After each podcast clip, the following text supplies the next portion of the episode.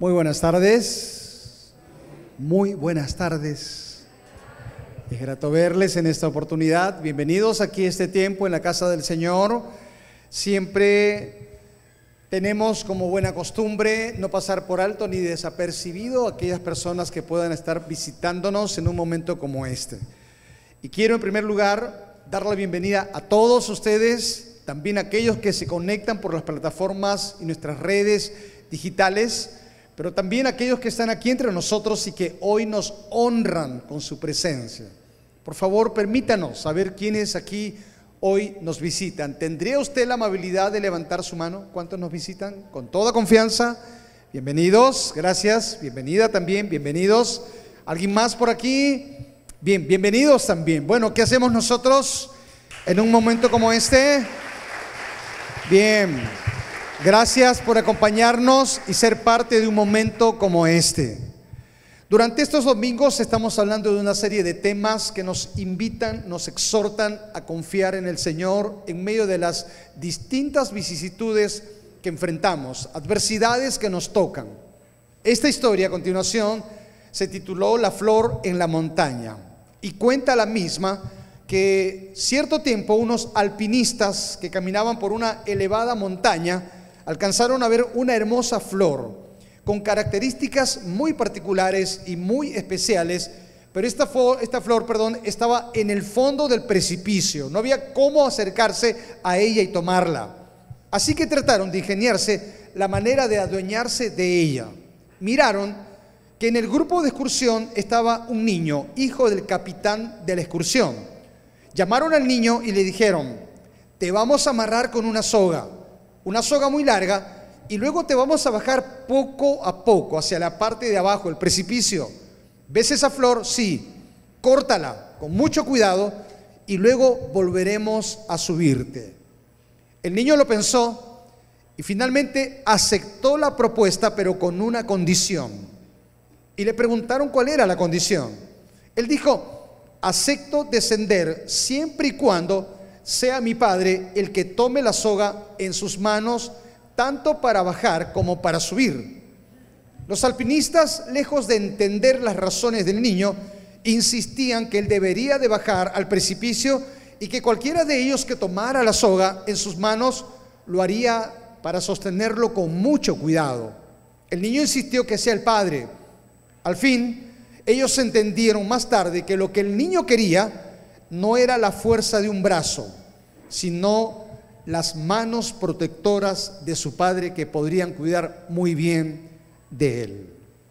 Esta historia no hace sino mostrarnos que las manos protectoras de Dios están siempre a disposición de quienes son sus hijos. Estamos hablando un poco de esto. La semana que transcurrió, hablamos de cómo Cristo trae calma en medio de la tempestad, cómo trae paz cuando la tormenta ruge sobre nosotros.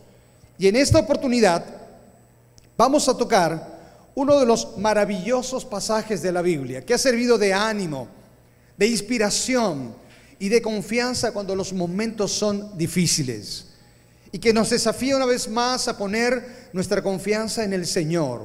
Y me refiero al Salmo 121. ¿Quién no recuerda este salmo? ¿Quién no ha memorizado este salmo o quién no lo ha dedicado para animar a otros? Lo recordamos, ¿verdad? Pero también, ¿quién no ha cantado este salmo? A ver si los de la vieja guardia lo recuerdan. Alzaré mis ojos a los montes, de dónde vendrá socorro. Mi socorro viene de Jehová, que hizo los cielos. Yo les decía que los de la vieja guardia se iban a acordar y se acordaron. Porque este es cántico de antaño. Aquellos que comenzaron su vida cristiana lo entonaban también. Hoy vamos a leer el Salmo 121 y vamos a discurrir en la reflexión en razón a este salmo, valga la redundancia, y vamos a encontrar cuatro lecciones que nos deja el Salmo 121 en un tema que hemos denominado El Señor será tu guardador. Así que le rogaría, por favor, abrir su Biblia en el Salmo 121 y vamos a dar lectura de forma antifonal. Dice Salmo 121. Leeré el primer versículo y ustedes el siguiente y sucesivamente. Dice el primer versículo del Salmo 121. Alzaré mis ojos a los montes. ¿De dónde vendrá mi socorro? ¿Ustedes? No dará tu pie al resbaladero, ni se dormirá el que te guarda.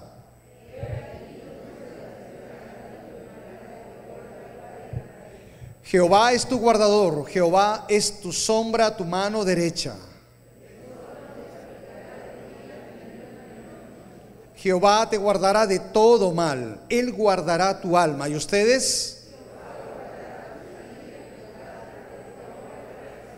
Y todos decimos, amén. Es importante no solo leer, sino entender el contexto en el que se escribe este salmo. Cabe decir una vez más que este salmo nos narra la jornada que tenían que hacer los judíos cuando subían a las fiestas anuales y adorar en el templo en Jerusalén. Esta era una jornada ardua, difícil y larga. Días en las que caminaban bajo el intenso calor del momento, como también bajo el frío de la luna en la noche. No había carreteras pavimentadas, no había medios de transportes como los que tenemos hoy en día. Ellos caminaban cuando se trataba de ir hacia Jerusalén para los tiempos de adoración. Y la mayoría del camino eran senderos atravesando valles, bordeando ríos, desfiladeros entre las montañas. Se requería mucha fortaleza y determinación para esta dura jornada y ellos sabían que solo en Dios podían encontrar fortaleza necesaria para completar el viaje. Por eso dice una vez más el Salmo que Dios sería su guardador. Y el pasaje bíblico nos muestra esta verdad. El pensamiento que domina este Salmo está caracterizado por la palabra guardar. ¿Lo dice conmigo? ¿Qué palabra? Guardar. Y esta palabrita guardar es uno de los términos claves, porque el término tiene un fuerte énfasis e indica el cuidado de Dios sobre sus hijos. Cada vez que tú tengas que leer en este salmo, Dios será tu guardador, tendrás que entender que la traducción es Dios es quien cuida de ti. Por eso entonces les dije hace un momento que este salmo nos va a llevar a recorrer cuatro senderos o a tener en cuenta cuatro lecciones resaltantes. La primera de ellas nos muestra que el Señor es el que da fuerza. Este salmo era parte de estos cánticos graduales. Recuerde que era el cántico de los peregrinos, donde no solamente ellos o entonaban o recitaban de forma poética, sino también entonaban este salmo a modo de animarse los unos a los otros en su jornada hacia Jerusalén. Y aunque no puede determinarse la forma exacta en la manera como cantaban, probablemente lo hacían de manera antifonal. Unos cantaban una parte y los otros, como lo hemos hecho ahora, la otra parte. De tal manera que este salmo nos muestra un desarrollo de contenido como también de vivacidad. Los peregrinos cantaban este salmo expresando su confianza en el Señor. Y cuando nosotros miramos el versículo 1, en esta primera parte encontramos que él dice, alzaré mis ojos a dónde? dice a los montes. Y por supuesto que la palabra montes está haciendo alusión a la extensión montañosa sobre la que se edificó Jerusalén. Allí está la ciudad y montañas rodeaban a la ciudad. De tal manera entonces que cuando él dice, alzaré mis ojos a las montañas que rodean a la ciudad, no es que está esperando que la montaña lo ayude, él coloca su mirada más allá de quien está en la montaña o más allá de las montañas. De tal manera que Él mira a Dios por encima de la montaña. La montaña puede representar todo lo que humanamente puede también significar algún tipo de ayuda. Él no busca ayuda en las montañas o en cosas temporales, efímeras, pasajeras o humanas. Él mira más allá, está mirando a Dios. Este salmo es una clara alusión a refugiarse solo en Dios quien es trascendente, quien está por encima de todo y quien ciertamente la Biblia dice que Él es totalmente soberano. El salmista habló del monte, él decía, ¿quién morará en el monte santo del Señor? Tenemos que aprender a mirar más allá de lo que el mundo pueda levantar u ofrecer. Tenemos que aprender a mirar más allá de nuestras propias circunstancias. Toda nuestra atención tiene que estar en aquel que tiene soberanía y gobierno de todas las cosas, Dios. En la segunda parte vamos a notar que hay una pregunta retórica y algunos piensan que es una afirmación, pero tenemos ahí el signo de interrogación. Cuando hace la pregunta, ¿de dónde vendrá mi socorro? Es una pregunta fundamental y básica que el salmista eleva aquí. Esta interrogante se puede traducir de la siguiente manera. Es como si estuviera diciendo, ¿de dónde puede venir mi auxilio en los momentos difíciles? ¿Quién será capaz de intervenir de manera salvadora en mi vida cuando llega la adversidad? ¿Estamos entendiendo el tipo de pregunta? Él está diciendo, ¿de dónde puede venir la ayuda que tanto requiero cuando el tiempo es complicado? La pregunta no solo es teológica, sino concreta, específica, como también práctica. ¿A dónde vas cuando necesitas algún tipo de auxilio? ¿A quién acudes cuando requieres algún tipo de ayuda? Cuando sabes que la adversidad te ha tocado profundamente, ¿a quién acudes? Estos versículos sugieren una situación en donde probablemente el salmista pudo experimentar algún tipo de amenaza mientras peregrinaba hacia Jerusalén donde probablemente había una realidad que podía creerle angustia, donde se suscitaba un momento en el que requería algún tipo de auxilio. Y probablemente donde hay preocupación y ansiedad. Y frente a esto llega la duda como también el desaliento. ¿Quién no ha vivido momentos como estos?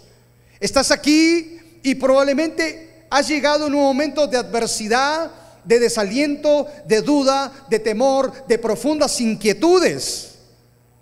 Y quizá te has hecho la misma pregunta frente a esto que provoca intranquilidad e incertidumbre. ¿De dónde vendrá mi ayuda? ¿O quién podrá defenderme? Esa pregunta, ¿verdad? De este personaje cómico. Y algunos se preguntan entonces, ¿cómo puedo enfrentar esto? ¿De dónde podrá venir mi ayuda? Y claro que en casos más extremos nos preguntamos, ¿y dónde está Dios cuando llegan los momentos difíciles? ¿Y dónde está Dios cuando la enfermedad nos toca? Cuando la realidad se vuelve triste y hasta dura. El salmista también se hizo la misma pregunta que en algún momento te la has hecho tú. En algún momento hemos llegado a una crisis de fe para elevar estas interrogantes, pero el salmista no se quedó con la pregunta, la interrogante, la inquietud. Él responde inmediatamente. Y él dice claramente, frente a la adversidad y ante la necesidad de ayuda, él dice, mi socorro, mi ayuda, y quien puede auxiliarme viene de Dios. La palabra socorro es interesante, me encanta se traduce ayuda poderosa y continua. A ver si me ayuda a recordar, ¿cómo se traduce el término socorro? Ayuda poderosa y continua. ¿De quién viene mi ayuda? ¿Y mi ayuda poderosa y permanente? Sino de Dios. Y él dice de Dios el Creador, porque él hizo los cielos y la tierra hizo todo cuanto existe, todo cuanto vemos y todo cuanto no vemos. ¿Dónde tiene la mirada usted? ¿En los montes? ¿En las circunstancias? ¿O en Dios? En el Dios que hizo todas las cosas. Nuestra ayuda no viene de las religiones, no viene de costumbres mágicas, no viene de curanderos, de imágenes, amuletos, tradiciones, ni del mismo gobierno o de las políticas del gobierno. No, nuestra ayuda solamente viene de Dios. Del viene nuestro socorro. Por eso que encontramos que el salmista revela el nombre de Dios. Mi socorro viene de Jehová. Y para ser más exacto, también se traduce Yahvé. El nombre Jehová significa el que es el que ha sido y el que siempre será. Revela el carácter de inmutabilidad de un Dios que no cambia, el que ha existido siempre. Por lo tanto, entonces, cuando tú recuerdas quién es Dios, aprenderás a confiar en Él, porque también irás conociéndole más y más. El nombre de Dios, el nombre de Jehová, haría recordar a los peregrinos aquel Dios que sacó a Israel con mano poderosa. Haría recordar a los peregrinos que Dios hizo todo cuanto existe. ¿Puede usted decir en esta mañana o en esta tarde ya? ¿Puede decir usted en esta oportunidad que su ayuda continua viene del que hizo los cielos y la tierra? ¿Puede usted decir de manera continua que su socorro y su auxilio viene de aquel que ha sido, que es y será siempre. Por eso tenemos que entender esto. Vivimos en un mundo en el que peregrinamos, como los peregrinos que iban a Jerusalén a adorar. Usted como cristiano, usted como hijo de Dios, usted como hija de Dios, recuerde, la Biblia dice de que somos advenedizos, somos extranjeros. Y, y aún más, tenga en cuenta estamos en esta tierra como peregrinos. Porque nuestra ciudadanía no está aquí, sino está en los cielos, dice la Biblia. Y por lo tanto aquí solo estamos de pasadita, nada más. Por eso que no te puedes aferrar a las cosas materiales. Porque sin nada llegamos. ¿Y qué más? Y sin nada no vamos. Eclesiastés habla de que nos movemos en un mundo de aflicción, donde quizá no tengas todas las respuestas, donde no entiendas todo el panorama y parece que las cosas se ven sombrías, parece que el panorama es tenue. Esto me hace pensar en un viaje que tuve hace muchos años en la ciudad de Pucallpa. Estaba en el aeropuerto, ese día lloviznaba, el día sombrío y gris. Las nubes habían oscurecido el panorama de la ciudad en el aeropuerto. Muchos minutos cuando ingresamos al avión, el avión despegó y cuanto más subía, comencé a ver cómo el panorama cambiaba. Y cuanto más se elevaba, el cielo era azul y un sol brillante nos cubría. Las nubes que solo reflejaban un día triste habían quedado atrás en la medida que el avión se elevaba más y más. ¿Cuántas veces nos sentimos abrumados por las pruebas y aflicciones? Pero no olvides que tras la nube de la prueba hay un Dios que está por encima de todo y de quien dice la Biblia de que de Él viene nuestro socorro. Dichoso el hombre que confía en Dios. Dichosa la mujer que confía en Dios. Porque de Dios vendrá su fuerza. De allí que el profeta dice, no has sabido, no has oído que el Dios eterno es Jehová, el cual creó los confines de la tierra, no desfallece ni se fatiga con cansancio, y su entendimiento no hay quien lo alcance. Y luego dice, recuérdalo, Él da esfuerzo al cansado y multiplica las fuerzas al que no tiene. ¿Llegaste cansado? ¿Estás cansado de la vida? Estás cansado de ese momento de adversidad. Estás cansado de no salir de esa condición. Has llegado al punto del agotamiento dices, no doy más. Hoy quiero presentarte a un Dios de quien dice la Biblia que de él puede venir tu fuerza. Los muchachos se fatigan y se cansan. Los jóvenes flaquean y caen. Pero los que esperan a Jehová tendrán nuevas. ¿Quieres nuevas fuerzas? Esas vienen del Señor. Y esto es lo que está queriendo decir el salmista cuando dice, de él viene mi socorro, de él viene mi ayuda y consecuentemente de él viene mi fuerza. Pero en segundo lugar, encontramos en la segunda lección que no solamente Él es el Señor que da fuerza, sino Él es el Señor que da protección. Mira lo que dice el versículo 3, Salmo 121, versículo 3, donde dice, no dará tu pie al resbaladero, ni se dormirá el que te guarda. He aquí no se adormecerá ni dormirá el que guarda Israel. La traducción que se hace del idioma hebreo en el versículo 3 expresa literalmente, no permitirá que tu pie resbale. La palabra hebrea mot, M-O-T. Se usa aquí para hablar de un deslizamiento o caída, temblor o tambaleo. Hay que tener en cuenta que está diciendo esto acá. Acuérdate, los peregrinos van a Jerusalén, al templo a adorar, pero van cruzando caminos y la región montañosa, las montañas. Y piensa que en el momento en que están ascendiendo hacia las montañas, ¿cuál era el riesgo? Mientras ascendían las montañas, el riesgo era que pudieran caer, deslizarse. Por eso está haciendo aquí alusión aquí el salmista. El sentido del texto cuando dice, no permitirá que tu pie caiga en deslizamiento o resbale o caiga, vale decir, el sentido del texto indica que Dios vigila constantemente nuestra seguridad en nuestro andiar diario. ¿Sabe lo que está diciendo el Salmo? Dios no abandonará tu caminar. En toda tu travesía y circunstancias, en medio de los muchos peligros que puedan amenazar, en cada momento aparece la aseveración consoladora. Dios está siempre en tu camino y estará allí para ser tu protector. El Salmo 94, 18 dice, cuando yo decía, mi pie resbala, tu misericordia, Dios, me sustentaba. Amén. Todos estamos proclives a deslizamientos tropiezos y caídas, todos. Pero qué bueno es saber que allí está la mano de Dios para levantarnos o para sostenernos también. Y el texto dice, Dios no se dormirá.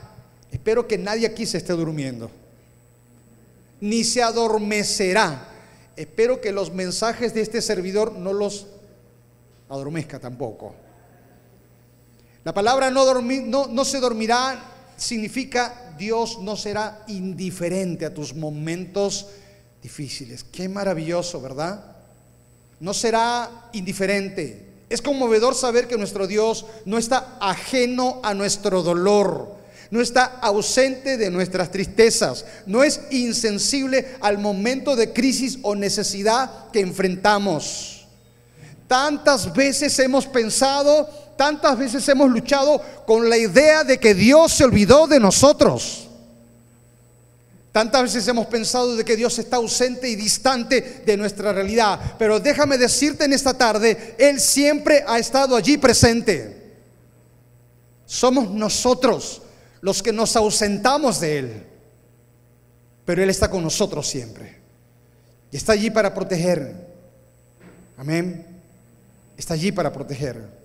Por eso dice el Señor, yo soy tu ayudador, no temas porque yo estoy contigo. ¿Para qué? Para protegerte. En este peregrinar, imágenes bíblicas, ejemplos maravillosos los encontramos. ¿Quién no puede recordar el foso de los leones y metido allí?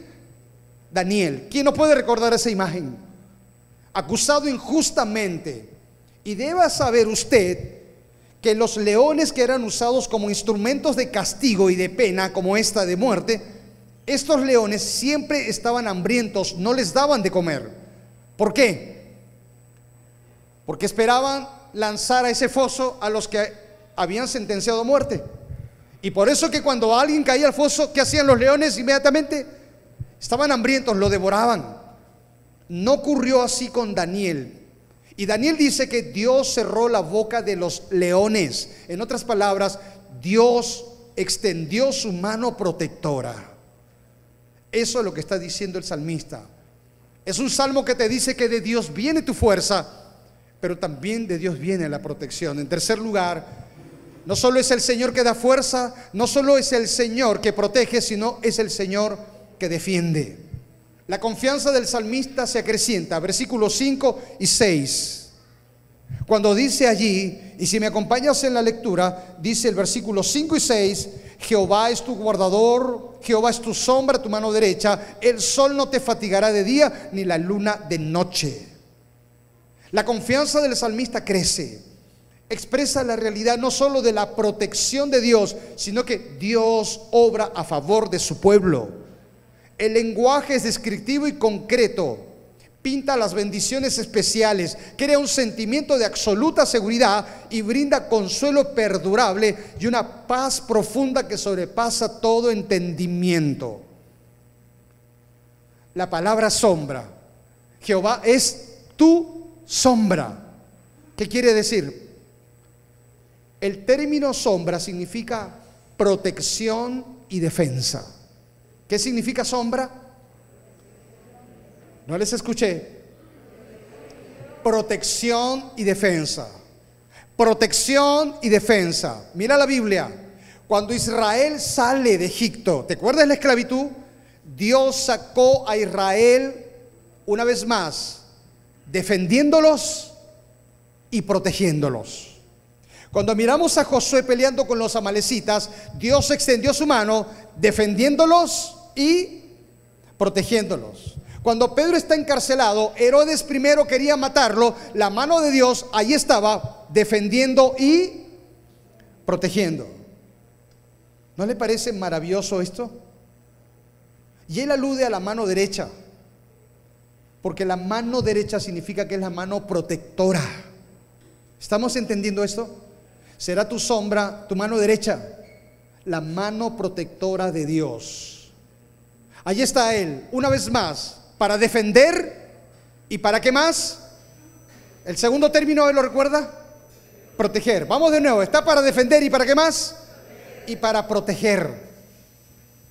Viví la experiencia en carne propia de esto. Mi hija Alison estaba pequeña. Salíamos de casa. Íbamos a comprar.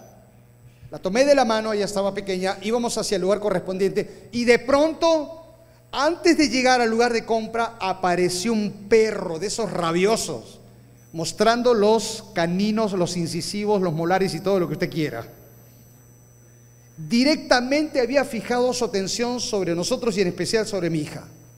El perro comenzó a correr, ladrar, con una cara de furioso. Inmediatamente sabía yo hacia dónde se dirigía y qué pretendía hacer. Agarré a mi hija y la puse detrás de mí. Y hermano, donde hay un perro rabioso, hay un padre rabioso. En ese instante que coloqué a mi hija detrás de mí, decidí protegerla, pero no solamente decidí protegerla, sino también defenderla. Inmediatamente pensaba, ¿qué hago? Este viene con todo. Este viene rabioso. Buscaba qué agarrar, qué tomar y buscaba en el piso hasta que de pronto encontré una piedra, hermano. Estaba lejos de nosotros, pero lo encontré.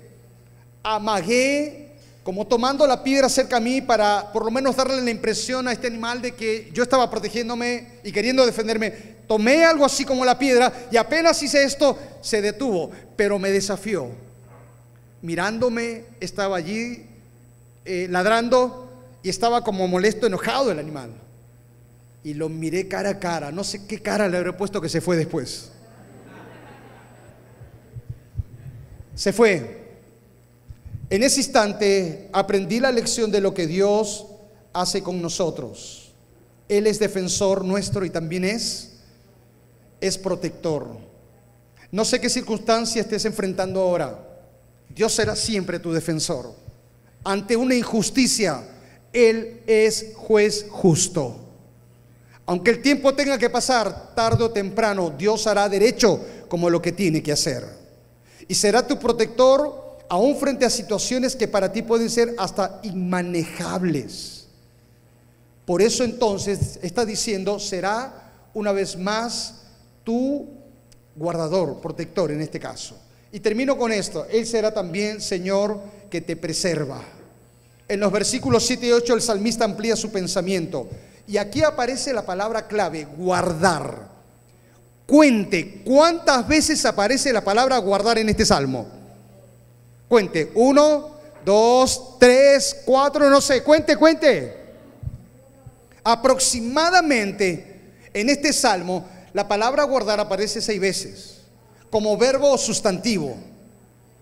Es la palabra clave del salmo. Cada vez que tú encuentras que una palabra se repite es porque allí está el mensaje. ¿Estamos?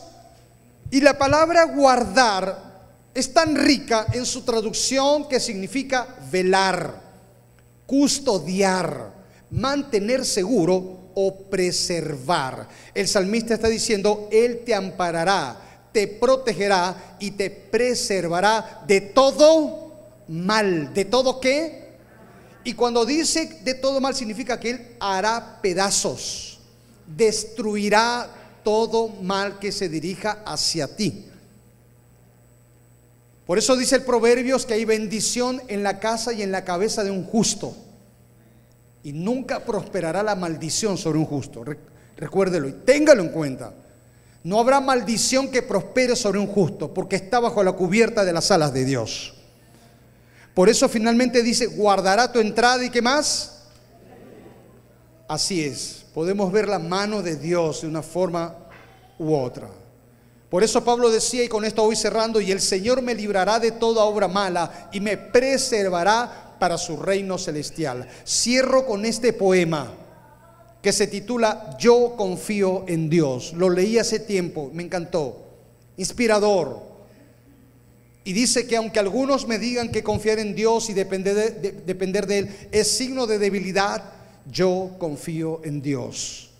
Aunque mis amigos me desamparen y me dejen abandonado en el camino a mi propio amparo, yo confío en Dios. Aunque ruja la tempestad y los fuertes oleajes me amenacen y el peligro me rodee en medio de la oscura noche, yo confío en Dios. Aunque mi cama esté llena de dolor y las lágrimas hayan mojado mi almohada, yo confío en Dios. Aunque la miseria, aunque la miseria haya tocado la puerta de mi vida y no tenga el pan de hoy, yo confío en Dios. Aunque mis planes fracasen y se trunquen todos mis propósitos, yo confío en Dios, aunque vea el triunfo de los malos y el aparente fracaso de los buenos, aunque los impíos se enseñoreen y los piadosos sean menospreciados, aunque la enfermedad me abata y el duro proceso de salir de este mundo me sea doloroso, y yo confío en Dios. ¿Por qué? Porque torre fuerte es el nombre del Señor. A Él correrá el justo y levantado será. Y yo digo amén. ¿Cuántos dicen amén? Decidimos confiar en el Señor, porque de Él viene nuestra ayuda. Porque Él es el Señor, número uno, que da fuerza. Número dos, es el Señor que da protección. Número tres, es el Señor que defiende. Y número cuatro, es el Señor que preserva. Pregunto, ¿es su Dios? ¿Puede decir usted en esta tarde, de Él viene realmente mi ayuda? Quiera Dios que sí. Yo creo que este es un buen momento para inclinar nuestras cabezas, meditar, reflexionar si realmente, con toda honestidad, confiamos en Dios. Usted no puede confiar en Dios si usted no tiene una relación personal con Dios. Nadie puede confiar en una persona que no conoce. Y para que usted confíe en Dios, el primer paso que usted tiene que dar es conocerle. ¿Y cómo puede conocerle? A través de la persona de Cristo. Entregándole tu vida a Él. Totalmente a Él. Por eso la Biblia dice,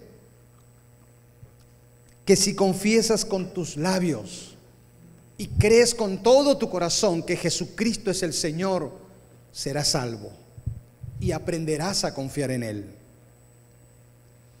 Usted no puede confiar en alguien que no conoce.